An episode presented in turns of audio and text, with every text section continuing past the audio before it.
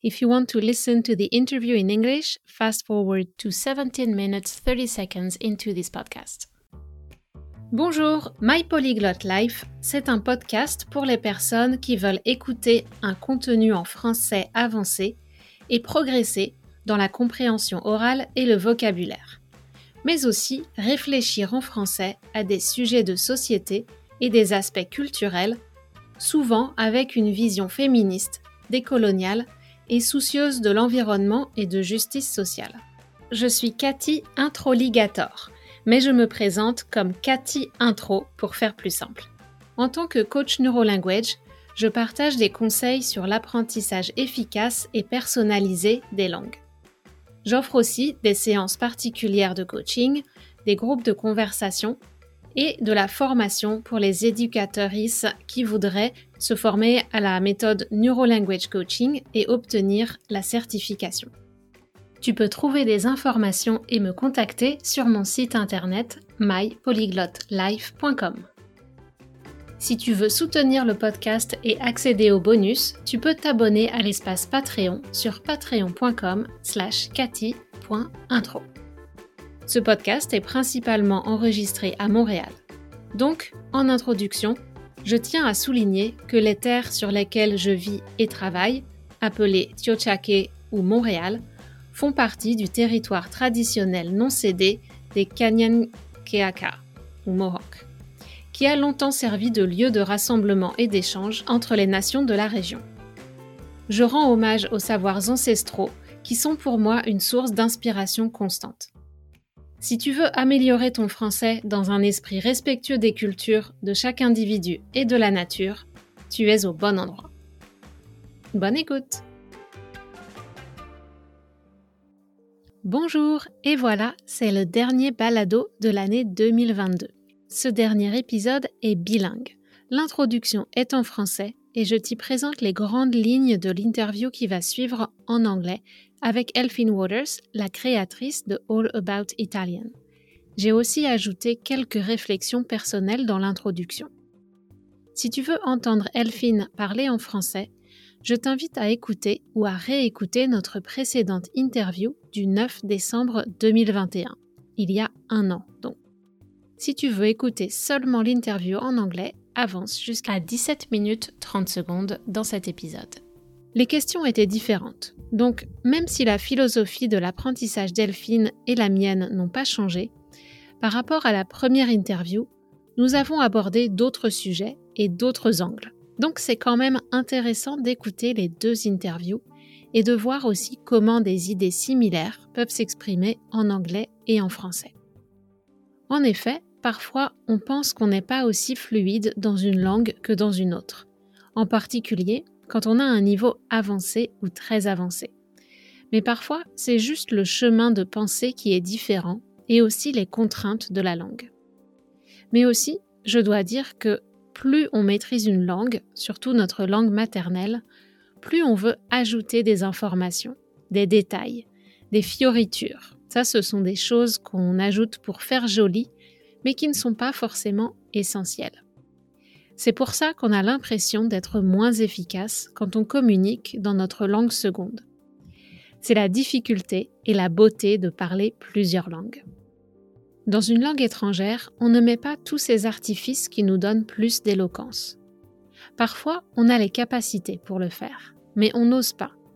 Il y a peut-être une sorte de syndrome de l'imposteur, un sentiment d'être illégitime dans cette langue qu'on dit étrangère. Mais on peut aussi voir les choses d'une autre façon. La langue étrangère nous incite à aller à l'essentiel, à être synthétique et à exprimer le cœur de nos idées. Le reste, finalement, n'est peut-être pas si important que ça pour notre auditoire, les personnes qui nous écoutent. Les fioritures, l'éloquence, le raffinement de la langue, ça va venir après beaucoup de pratiques et quand tu ressens le besoin d'aller chercher ces mots de vocabulaire plus précis, plus harmonieux, plus imagés. Je t'invite à construire des bases solides pour ta fluidité, pour ta capacité à exprimer des idées et à continuer coûte que coûte, c'est-à-dire malgré les difficultés. Sur ces fondations, tu pourras progressivement ajouter des choses de plus en plus complexes. Alors, sois patient ou patiente, ne perds pas ton énergie à regretter que les progrès ne soient pas plus rapides et utilise plutôt cette énergie à mettre en place une routine du français qui se traduit en progrès réguliers. Si tu ne sais pas comment faire ça, mon programme Feuille de route te permettra de créer ton plan d'apprentissage personnalisé. C'est un coaching de deux semaines de format hybride, c'est-à-dire qu'il y a des modules de formation en ligne et des activités de journaling, mais aussi deux séances de coaching avec moi et du feedback personnalisé. Les informations sont dans les liens sous l'épisode. Si tu ne te sens pas à l'aise d'exprimer tes opinions en français, j'espère que cette interview te donnera la motivation pour continuer sur ton chemin. Parce que honnêtement, le secret est là dans une intention de s'améliorer, dans une pratique régulière et dans le fait de prendre du plaisir dans ce processus d'apprentissage avec ses hauts et ses bas. N'aie pas peur de rêver en grand, par exemple comprendre les films en français, écouter des podcasts, lire de la littérature, vivre en français, et mets en place ce qu'il faut pour atteindre tes rêves. Mais revenons à mon interview avec Elphine. Comme l'interview est en anglais, je voulais quand même proposer un résumé en français pour te permettre de continuer à pratiquer ta compréhension avec moi. D'ailleurs, si tu cherches un exercice à faire en lien avec mon podcast, peut-être pourrais-tu faire ton propre résumé en français de cette interview pour mettre en avant les points les plus significatifs pour toi. Je tiens aussi à faire ce résumé parce que le premier point que nous avons abordé me tient particulièrement à cœur et je pense que c'est important de le répéter. Nous avons commencé l'interview en rappelant qu'on peut se donner la permission de ne pas importer la philosophie de la culture de la productivité dans l'apprentissage des langues. J'avoue que je participe aussi à ce mouvement de culture de la productivité par exemple en publiant des podcasts qui s'intitulent Apprendre avec la méthode agile. Passer de 0 à B2 en un an, c'est possible, qui semble entretenir cette obsession de chiffrer, de mesurer notre apprentissage. Mais que veux-tu? J'ai aussi besoin d'attirer de nouveaux et nouvelles auditorices et suivre certaines tendances marketing me permet de me faire connaître sur Internet et d'attirer ton attention. Dans le même temps, si tu me suis régulièrement, tu sais que j'ai une conception des objectifs et du processus d'apprentissage qui est centrée sur le plaisir avant tout et sur la flexibilité et l'adaptation à tout type de profil. J'essaye de proposer des visions différentes sur l'apprentissage et sur comment mesurer nos progrès. J'ai beaucoup aimé cette métaphore Delphine au sujet de l'apprentissage des langues, qu'elle compare à une relation amoureuse. Dans cette relation, on apprend à se connaître soi-même autant que l'autre, et les bons moments, comme les moments où on traverse des difficultés, des épreuves, font partie de l'aventure. Là où Elphine et mes autres invités qui avaient cette vision plus entrepreneuriale de l'apprentissage des langues se rejoignent, c'est sur la dimension sociale du langage. Je vais y revenir, mais je voudrais aussi préciser que les mots vision entrepreneuriale sont souvent connotés avec une conception capitaliste ou néolibérale de l'entrepreneuriat, mais il existe aussi une multitude de visions entrepreneuriales. Bien sûr, chaque entrepreneur souhaite que son entreprise se développe et continue d'exister. Mais chaque modèle est différent. Tout le monde ne désire pas une croissance sans fin. On peut avoir une mission sociale, on peut vouloir assurer sa subsistance et celle de sa famille, avoir comme principe directeur l'amélioration de nos conditions de vie, de l'environnement, etc. Donc, de la même façon, tu peux choisir quelle orientation tu veux donner à ton apprentissage. Au fait, si tu es prof ou que tu aimerais donner des cours de français langue étrangère et aider tes apprenants ou apprenantes à trouver le chemin qui leur convient le mieux, les aider à prendre confiance pour s'exprimer, je t'annonce qu'en 2023, j'organise des sessions de formation en français à l'approche Neurolanguage Coaching pour te permettre de devenir coach de langue certifié. Il y a un lien avec les infos dans la description de l'épisode. Et là où Elphine et mes autres invités et moi-même nous rejoignons aussi, en plus de la dimension sociale du langage, c'est sur ce constat qu'on apprend la langue en la vivant au maximum. Apprendre une langue, c'est une opportunité de découvrir une culture et les personnes qui incarnent cette culture et toutes ses variations. Communiquer dans une langue étrangère nous ouvre des fenêtres sur les autres comme aucun autre outil.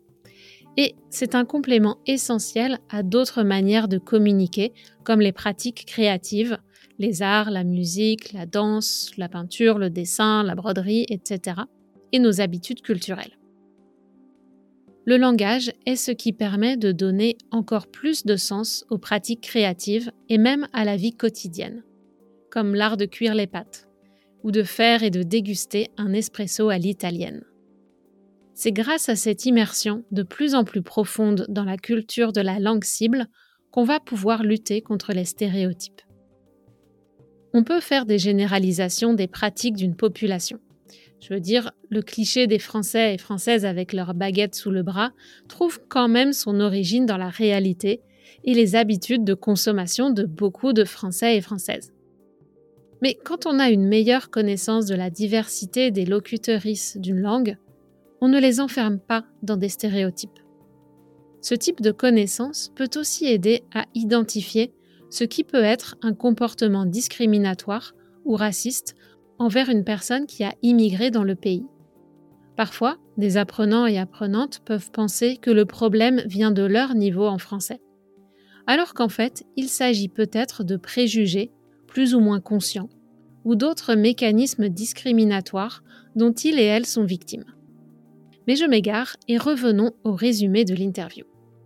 Dans l'interview, Elphine nous parle des retraites linguistiques qu'elle organise dans la petite ville de sa famille sur la côte entre Rome et Naples. Pour se perfectionner dans un art ou dans une langue, il faut beaucoup d'heures de pratique active. On apprend en faisant, même si c'est inconfortable et qu'on fait des erreurs. Dans notre conversation, Elphine souligne que s'éloigner des grands centres urbains peut être une bonne idée pour augmenter les occasions de pratiquer. En effet, dans les petites villes et les villages, les personnes qui parlent anglais ne sont peut-être pas aussi nombreuses que dans les grandes villes, et donc on est forcé d'utiliser la langue cible pour communiquer. On découvre aussi un autre rythme de vie. L'Italie rurale, comme la France rurale ou des petites et moyennes villes, à un rythme moins effréné, moins rapide que les capitales où les serveurs, serveuses, vendeurs, vendeuses n'ont pas le temps ni l'envie de faire la conversation avec les clients et clientes. Prendre des pauses, être plus conscient ou consciente du moment présent et prendre le temps de s'imprégner de l'ambiance locale au lieu de cocher les cases d'une liste de choses à faire, nous procure souvent une expérience plus relaxante on ne revient pas de nos vacances plus fatigué que lorsqu'on est parti. Bien sûr, ça demande un peu de self-control. Pardon pour l'anglicisme, euh, peut-être que je devrais dire de, contrôle de soi. Ça demande du contrôle de soi. Mais en France, on utilise euh, majoritairement le mot self-control. Et donc ça demande ce contrôle et de se préparer à répondre aux questions de nos proches qui se demandent pourquoi on n'a pas visité ceci ou cela alors qu'on était si proche.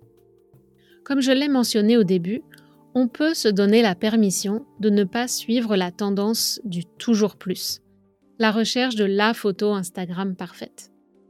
Quand on prend le temps d'aller à la rencontre des gens, et encore plus si on essaye de communiquer dans leur langue, on vit une expérience vraiment plus personnelle et qui nous touche profondément. On offre aussi à ces personnes à qui nous avons parlé une expérience de voyage même s'ils sont chez eux. On apporte l'exotisme, entre guillemets, dans leur vie quotidienne, et c'est tout aussi important pour rapprocher les cultures. C'est d'ailleurs un point que nous avons abordé dans l'interview. Que faire pour immerger notre cerveau dans la langue et la culture si on ne peut pas faire un voyage linguistique? Tout le monde n'a pas la possibilité de le faire, et comme on l'a vu ces trois dernières années, nous pouvons être limités dans nos mouvements en raison de circonstances exceptionnelles du jour au lendemain. Et ces conseils s'appliquent aussi si tu vis dans une région francophone, mais que tu travailles en anglais et que ton groupe d'amis est international aussi. Dans ce cas, L'idée est d'amener l'immersion chez toi. Je sais que c'est difficile de se mettre à étudier après une journée de travail stressante, ou quand tes enfants sont autour de toi et te demandent de l'attention ou te distraient. Mais si la langue fait partie du temps que tu prends pour toi, si c'est connecté à quelque chose que tu aimes et qui est agréable, tu as le droit et même le devoir de prendre du temps pour toi. Ce temps pour nous-mêmes est essentiel pour notre bien-être mental. Alors pourquoi pas intégrer la langue dans cette bulle de plaisir? Et commencer par 5 minutes, puis progressivement la durée. Mais on n'est pas obligé de faire une heure par jour.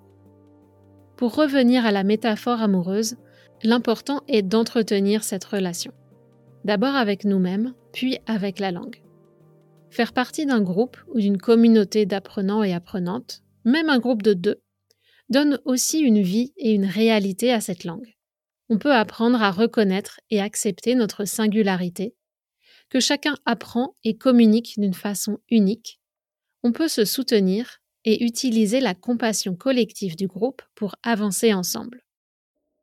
Et si ça t'intéresse, n'hésite pas à postuler pour rejoindre l'un des groupes de conversation de My Polyglot Life. Il y a plusieurs groupes et plusieurs niveaux, donc postule et les prochains groupes vont commencer en janvier 2023. En conclusion, je voudrais souligner cette phrase Delphine. Quand tu commences à apprendre une langue, tu ne sais pas où ça va t'emmener, quelle porte ça va ouvrir quelles opportunités vont apparaître. C'est une chose qu'on entend fréquemment chez les personnes qui parlent plusieurs langues.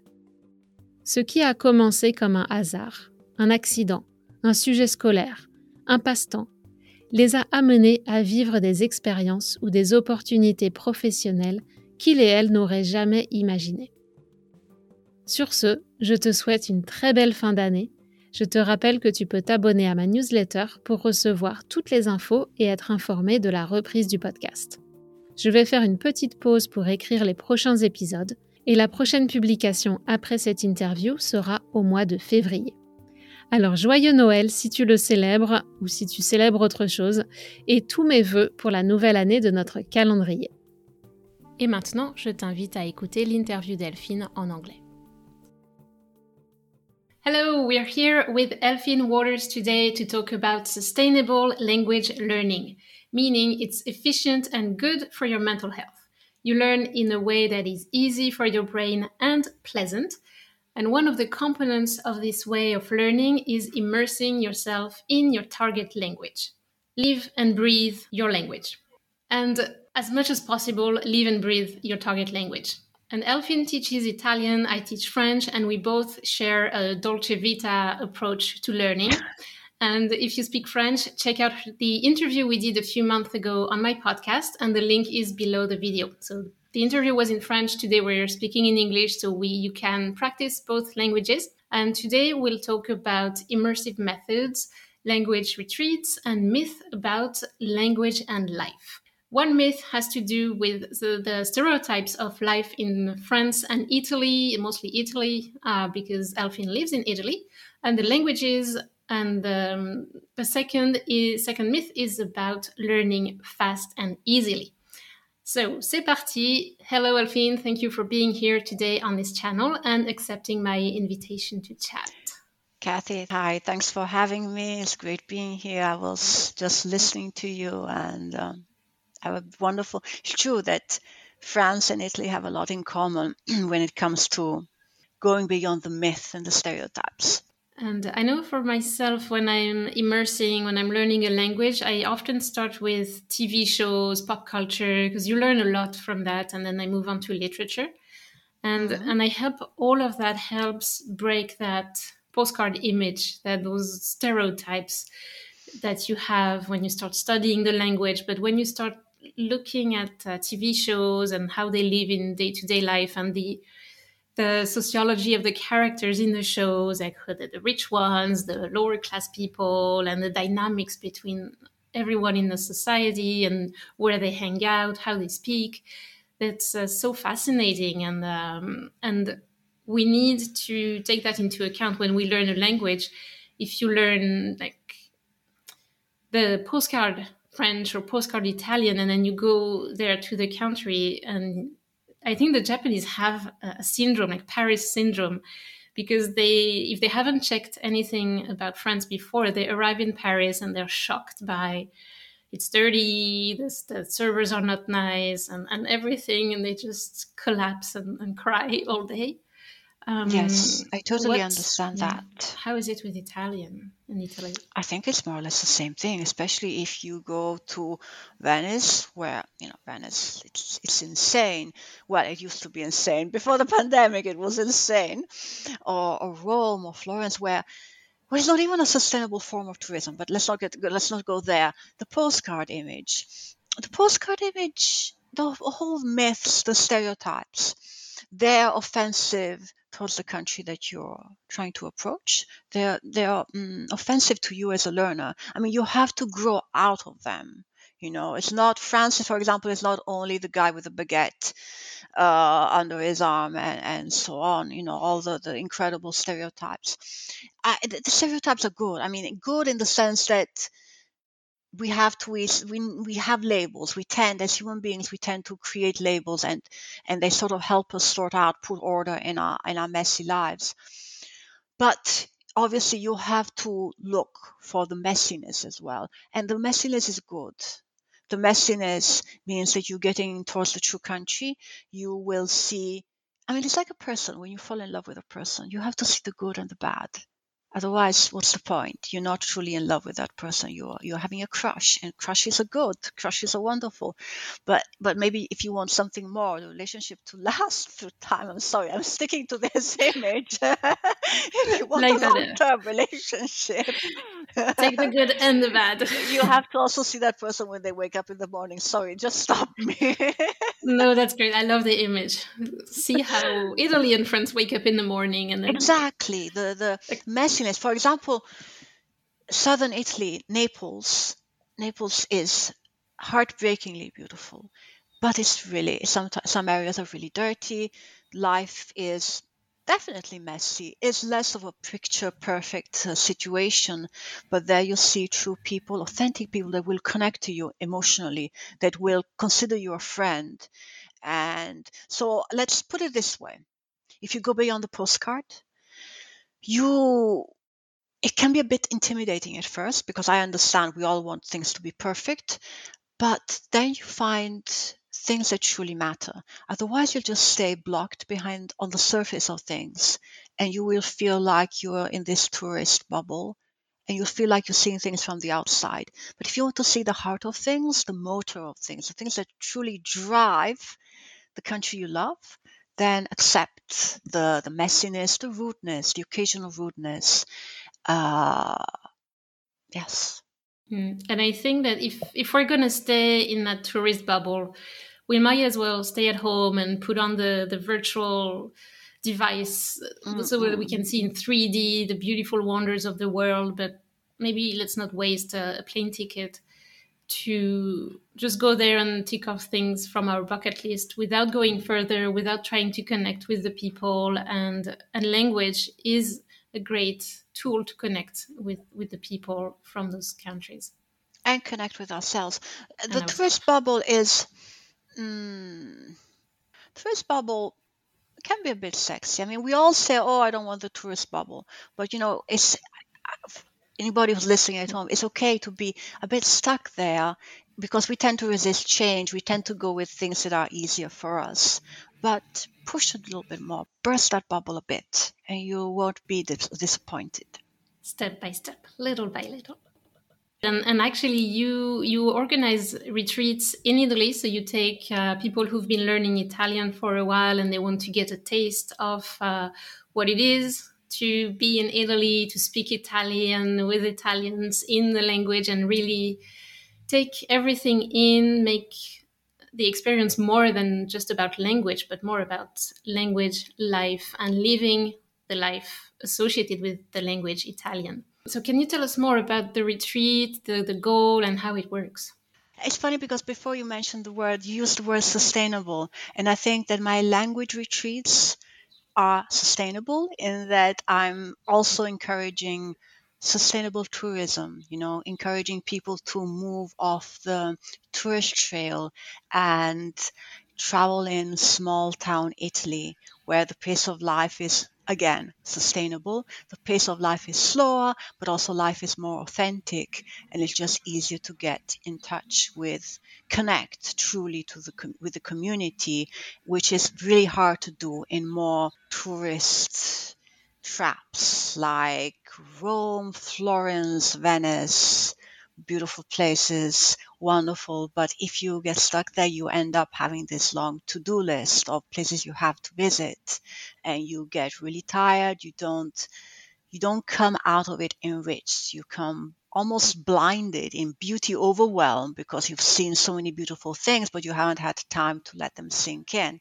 So that is one aspect as well. But the idea came to me from, from my students all of my ideas come from them. I would just hear them have little tiny breakdowns when they would be in Italy.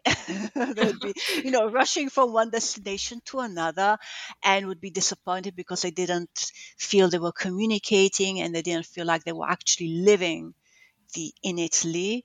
They just felt like they were tourists and they would blame themselves and and you know sometimes it has nothing to do with you as a student as a learner but it has to do with where you go. If you are in rome the waiter doesn't have time to allow you to pra- time to practice your your language. They're in a hurry. They want to get their job done. It has nothing to do with you but you know we, we don't we don't realize that when we're in it. Mm-hmm. but then the other seed was planted when i noticed that some of my students when they came to italy to visit they were fascinated by the small things. They wanted to come and do the shopping with me. They wanted to, I don't know, pick the right, pick the things at the shops with me, the ingredients, or help me boil the water, slice the onions, uh, have a coffee in the piazza, you know, do the tiny little things that I took for granted, but are part of my day to day routine. Nothing extravagant, nothing, but there was, you know, the small things and that, that gave the feeling that they were living and breathing and being a part hmm. of Italy. And then the last piece that just definitely gave me the complete idea, it was just like little tiny pieces of the puzzle. Then when I was visiting my mom, she was really sick. I would spend a lot of time in my hometown. That is, you know, this really small place between Rome and Naples, a bit out of the way, easy to reach, but you have to know it's there. It's incredibly beautiful, but that's not why the place became so popular in my Instagram. It town is Gaeta. Uh, it was incredibly popular. It's incredibly popular because they, they, people are fascinated by the tiny images of, I don't know, images like seeing men, the fishermen knitting, preparing their nets in the morning, preparing new nets, or bringing in the fish after a long day, or the fishmonger yelling, "Ah, oh, fresh fish here!" or people selling fruit at the corner, or little old ladies knitting outside of their house, or the old men playing cards in the sun. These little moments, these tiny moments, stills of daily life I would mm-hmm. show everything, the sea, the beauty, but also, you know, the, the people, and they are part of the beauty of Italy, small town Italy. Italy is not only the scenery, but the people, the, the, the, and through them, we, we truly, through us, you truly connect. And it's the life, the pace of life in my hometown is really slow. Even too slow. Don't Jimita. but it gives you the time to think. And I appreciate so much now that I live in the North. I appreciate that piece of life really a lot. I need it as well. It gives you time to connect, to feel what your priorities in life are. Because that's the trouble with the hustle and the bustle is that it can be exciting, but it makes you forget mm. what really matters to you. You get caught up in this wheel, in this whirlwind, whirlwind of to do th- to do lists. You know, whirlwind, whirlwind of things you want to do, which is great to do things, but sometimes you really have to take time to be and appreciate the here and now. And my hometown, Gaeta, the South, slow living is a reality there, and that's that's where everything came together to me in my mind, and I started inviting people over. So you're inviting people to your, your little corner of Italy, that's right? Yes. People are curious. Oh, you're learning Italian and they start speaking to you. You know, in small towns, you, you can chat so easily. you can start conversations that started even too easily. And it's a really heartwarming experience for me to mm. share something that I love and has so much meaning to me. And our passions always show and reflect in what yeah, we do. Yeah, that's something that's often hard to do in very touristy areas or busy areas.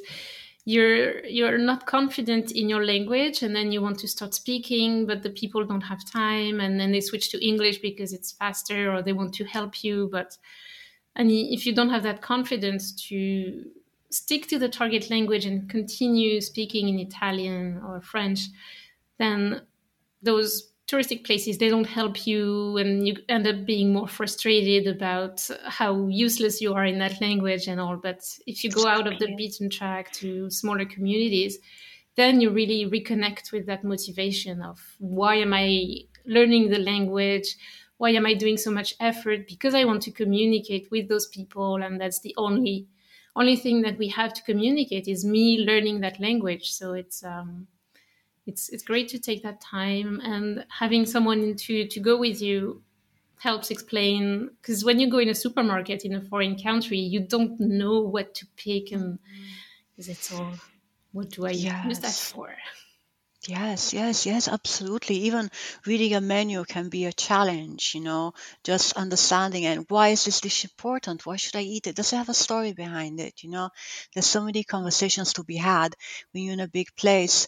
That is not possible. Just there's also the thing about overwhelm, you know, you you're getting too many inputs at the same time.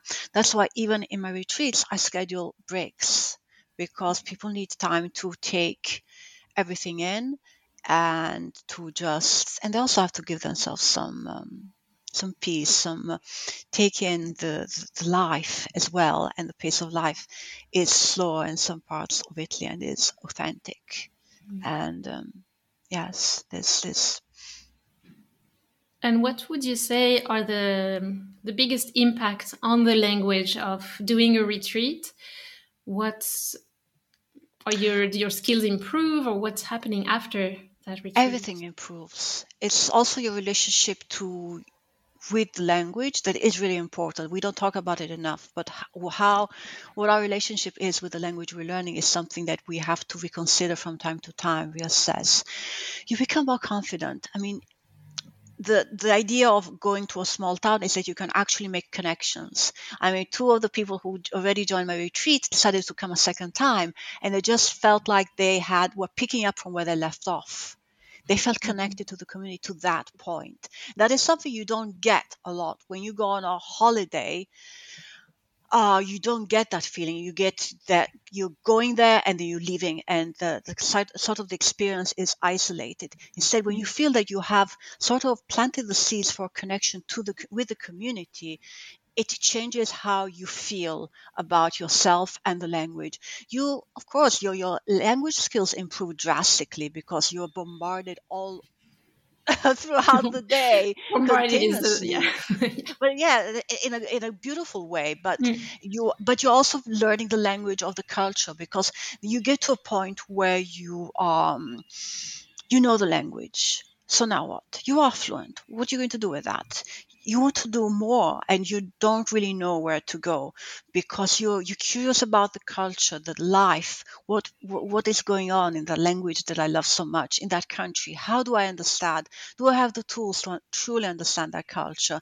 What most people do is they read blogs on what they try to decode what that culture is. People that come to the retreat start by speaking and interacting with natives of all from all walks of life. They get the tools to start seeing the culture from the inside. They ha- actually have conversations about lifestyle. It's an exchange because then mm. at the end of the day, you in the retreat you understand that what you're doing learning a language is not only impacting you and by only impacting you but you're also impacting the people that come to meet you, the people in the language you're learning, the community of the language you're learning. It's an exchange, and that is beautiful if you think about it because it adds so much more meaning to what we do. And when people in the community appreciate that you are learning a language to connect with them, you realize that you are contributing as well to the conversation between countries. And I think that at a time like this, we were talking about this earlier, true conversations without intermediaries, without translations are, are vital. Yeah. But, yeah, yeah. So, so, yes, you improve your listening skills, you improve yeah. your speaking skills, you become more confident. In the retreat, I, I, I focus on finding what works for you during the retreat, mm-hmm. not only through the exposure, no, improving also your relationship with the language and also learning to see all the opportunities you meet because sometimes we are, we have all these opportunities around us, language learning opportunities, but we don't know how to pick them. First of all, because the establishment, the industry doesn't always acknowledge that learning happens in so many different ways. There's a sort of institutional idea of what language learning is. And so many people, many learners are not aware that some things are language learning if you you know you, you are aware of it and you apply it with some constance and it's really important to uh, also appreciate your differences because in the retreat you meet other learners. And that is beautiful because you're connecting the value increases you know you go to the retreat but then after you have that community of people with whom you've lived those incredible days and shared meaningful moments but you also learn to see the differences between you and other learners. You swap you swap notes you exchange tips and you also understand how you're different and that's okay. That's one mm-hmm. i mean we're all unique in our language learning journey. That's wonderful. We have to learn to embrace it more so that our language learning can be journey can be even more effective because when it's you know even more tailored and it starts from us it doesn't start from our teacher coach whatever. Mm-hmm, and we absolutely. have to get to that stage in which we appreciate what we have to contribute what our strengths are and learn to capitalize on them. Yeah exactly. It's uh, the group is nourishing. It's, uh, so yes. much richer experience uh, but we have to each find our own place in that group and uh, and create that uh, collective intelligence collective yes. compassion and, and everything um, oh i love that. Collective compassion. Yes yes yes, yes and uh, so going on a retreat is great and of course if we can it's a great experience but for people who cannot or who haven't been on a retreat yet what can we do at home to get started on that immersive experience to connect with that culture and, and practice our language? You well the connection with the country starts long before you've set your foot outside the door and and I say it starts right from the beginning. You don't have to wait till I'm intermediate, wait till I'm fluent. No, no, it starts from immediately, and it and it can and it can take place in so many different ways. it it really depends on who you are and where you are in your language journey and how you feel about it. If you're more shy, if you're more introverted, if you're more of an extroverted, there are some people that are able to find language exchanges and make them work for them. I personally have never been able to, I've never had the patience to do it. And then from the language exchanges, build relationships that sustain themselves and take them into incredible directions. Um, but it can also be through I don't know TV shows, uh, mm, through music, through I don't know if you find what it is that resonates with you, what really you maybe it can be books. I have one student who's just riding her way through to fluency through C2 entirely through books, talking about books, authors that she likes, writing about them, just breathing it and just trying to decode the country through the books. She started a long time ago. It's been a lot of effort, but if it's something that really means has a meaning for you, you just keep on going at it. But it can also be other things. For example, I'm into mindfulness and self improvement, and I find ways to blend that with uh, with language learning. It can be through TV shows, just saying, okay. It also comes with setting an intention Because if we, before whatever it is we do, we can cook our way to fluency, we can eat our way to fluency, which is a wonderful way to go. But it all starts with an intention.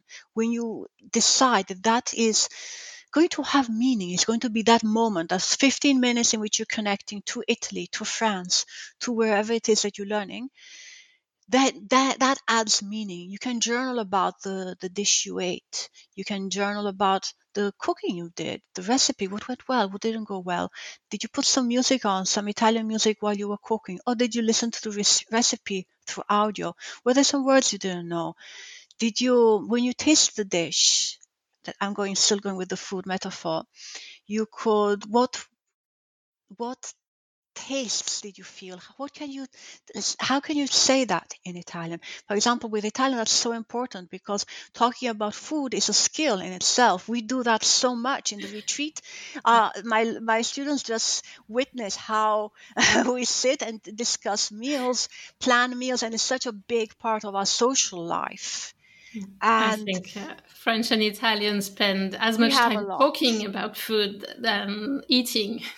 Exactly. And so, and so you can, those are things that food is just the easiest way to go, both mm. with French and Italian.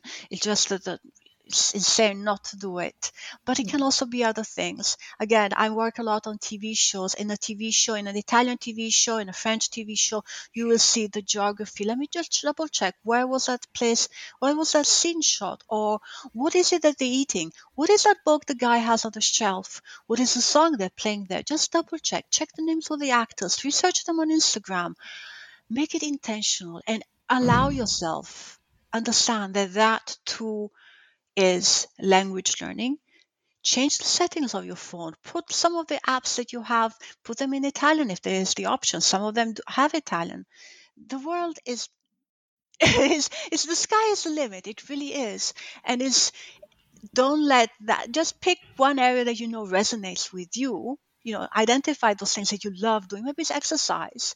I exercise three, four times a week. You can do that. Find some tutorials on YouTube. I have a student who during the pandemic started exercising with YouTube, and he found a YouTube ch- uh, channel of fitness, and then after when it was safe to travel again, he contacted the, the girl that offered courses, in-person courses in Italy, and they connected there. I mean, it's it's fun, it's wonderful. It it helps you not it helps you get out of that tourist bubble. Mm-hmm but it's relevant to you. It keeps you motivated. And when things are relevant to you, you do them better. You're more inspired. You don't rely on motivation. Motivation ends. This, you have only so much motivation left. But it's also more respectful to who you are and it taps into your strengths and yeah. allows you. And then when you're speaking about your passions, you're a whole nother person. Can't so, stop you. You have the eyes light up and, and you're exactly. unstoppable. Mm-mm-mm. One of my students, he came to the retreat twice. He's passionate about photography, and now in May he's going to Tuscany and will be hosting his own photography course in Tuscany. I'm like, you know, you never know. You're starting a language sometimes we even start by accident. You never know where that language will take you. And it's amazing. So it means he's to that point where he can he feels confident showing people around in Italy because he feels good there and he feels like he's uh, comfortable in his area, I guess. Yes, and it's amazing. He's uh, you, putting together the two things he cares about most Italy, mm. photography. He loves sharing things about photography. It's not work for him. He's just having a nice time with people. well, he's also going to get paid, which isn't bad. But I think it's just, it sends such a powerful message to us, you know, that mm. sometimes we think, oh, it's only language learning, oh, it's a hobby. But once we keep moving, we are setting in motion things. Mm. We are making, bringing about change in the world. We are getting closer to our dreams, and who knows what will happen. Yeah. And yeah. Who knows what will happen when it's part of our life? Anything can happen. Exactly. Finally, about learning language fast and easily, or wanting to learn fast, but also having a life, a full time job, kids, or who knows what. We all have a lot of things going on. And for you, I think it's very important that we, you said you care about mindfulness and, and balancing mental health, physical health. How do we balance language learning efficiently and mental physical health? I think it connects before with allowing, understanding that language learning can happen in so many ways. And so just giving yourself permission to not be, not bring productivity culture to your language learning. I'll keep it as short as possible. I the minute you understand that productivity culture is out to deprive us of our life and of our happiness, big man, big business wants us to be involved, enveloped in productivity culture. Once you understand that that is something you, you have to resist a bit, you have to, for yourself, for your family, for your loved ones, you have to get out of productivity culture and prioritize finding some time for yourself. Language learning is this powerful tool to find things about yourself that you want to stop and do. So I always suggest starting with five minutes because five minutes is never five minutes. You find out that you have, we are not aware of how much time we have. We think we don't have time. And I know because I fall into this trap all the time, you know, we're just not prioritizing well or we're setting too many things to do and they give us the feeling of uh, the, the overwhelm. And, but if we start to say, look, I love learning this language. This is mm-hmm. important to me. Tell your family for five minutes, I'm closing this door. Don't call me unless the house is on fire. You will have resistance within yourself. You, your family will be a bit confused for five minutes. They'll get used to it. They'll recover. And you will be happy with those five minutes. You will feel, wow, I had five minutes entirely for myself, entirely for my thoughts, entirely for my language learning. Let's see if I can do 10. And you will also feel better around your family, your, your loved ones, your partner. You will, because you're engaging in things that you love, you will be feel more rewarded. And, and this connects to fast learning because fast learning mm, in the sense that fast learning puts a lot of focus on the result instead of pu- putting focus on the journey. And when we focus on the result and not on the journey, we all lose. First of all, the, re- the result will take time and you're not enjoying the journey. And that's a pity. What's the point, you know? But, and when you, if you start to take five, ten minutes to enjoy the journey instead of obsessing with how many words do I know? How fluent am I? What is my level? When you're focusing on the journey, you don't care how many words you have. You don't care about the tenses. You don't care you, you're so happy to be doing something you enjoy that who cares? Yeah, who cares and, that the result will come because you're consistent and you're constantly doing it. So the result yeah, the result happens. You're connecting, you're happy, you're a happier person. You will show up for yourself, show up for the language you're learning, show up for your loved ones as well. You're happier, you feel, wow, I spent 10 minutes on myself, which I know, you know, it's a luxury.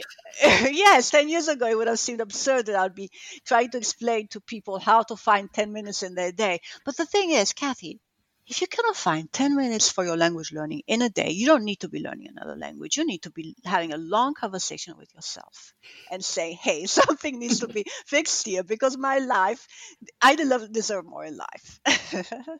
Yeah, and that's the trick I feel because teachers and, and I'm one of them. I always give you tips to be more efficient and and it's not about being more productive per se, but as you said, it's being more efficient so that you can have more time for yourself, more time for your uh, hobbies and other things in life that you like, and that how can you make things pleasant so that it doesn't feel like a chore it doesn't feel like you have to do this but you, it's just part of your life and it integrates naturally into your life.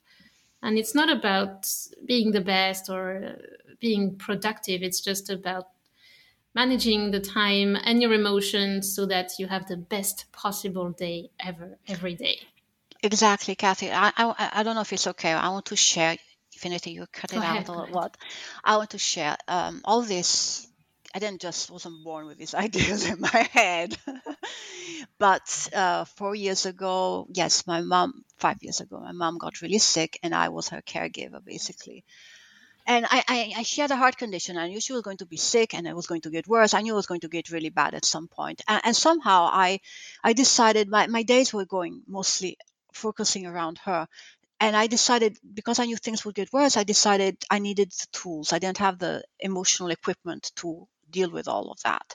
So I would just wake up half an hour earlier. And I just told my family this. I told everybody, and half an hour, in that half an hour, I will meditate and do some Spanish. And then my day officially begins.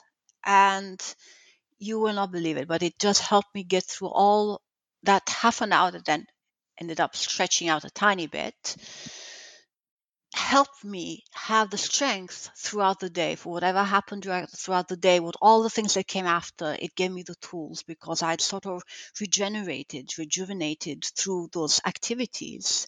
And so it ended up, I was more present for my mother that way because I took that half an hour, you know, to just be with myself. And so I, and that just opened my eyes because you just realize how impacting taking care of yourself, how you impact others as well. Yeah, and I, that's also something I've experienced myself is when you feel you have to do too much things and it's just crazy that you need to do more to do sorry you need to do less yes. that's when you need to make more time for yourself and then things will work out because you'll have a fresher mind and you'll be able yes. to organize your time in a different way but if you just stay stuck in a constant wheel, turning, turning, turning, you don't have the mental space to get organized and to be more calm and serene about what's going on. So if you feel overwhelmed, just stop, breathe, do nothing, and do then nothing. get back to figuring out your life. Yes, absolutely. No, no, it's good for us, for our health, for not only our mental health, also our physical health, because our body mm-hmm. needs us to be a bit more at peace. Yeah, and languages provide a great opportunity for a break. As you said, you you did that with Spanish, mm. journaling in the language, or just having good time, not thinking about anything but that foreign culture. That's it's a true break. You're not going on vacation, but you're taking a break outside from your life while you're engaging with that other language and culture. So that's uh, it's very refreshing. Language learning is the vacation in a way because you're mm-hmm. doing it with your mind. You know, I'm going to go there some at some point. You know, and so it's um, your daily little vacation. Yes. Let's all plan daily little vacations of languages. Love that. Remind us where people can find you. There's a link below, but. Um... Yes, they can find me at all about Italian. I have a blog, and then they can find me over at. Uh, I also host a podcast with my fellow three two fellow teachers, Con Parole Nostre, and you can also find me at Instagram, all about Italian. So thank you, d'Elphine, for this uh, very thank stimulating you, Cathy, for having talk. me. Thank you.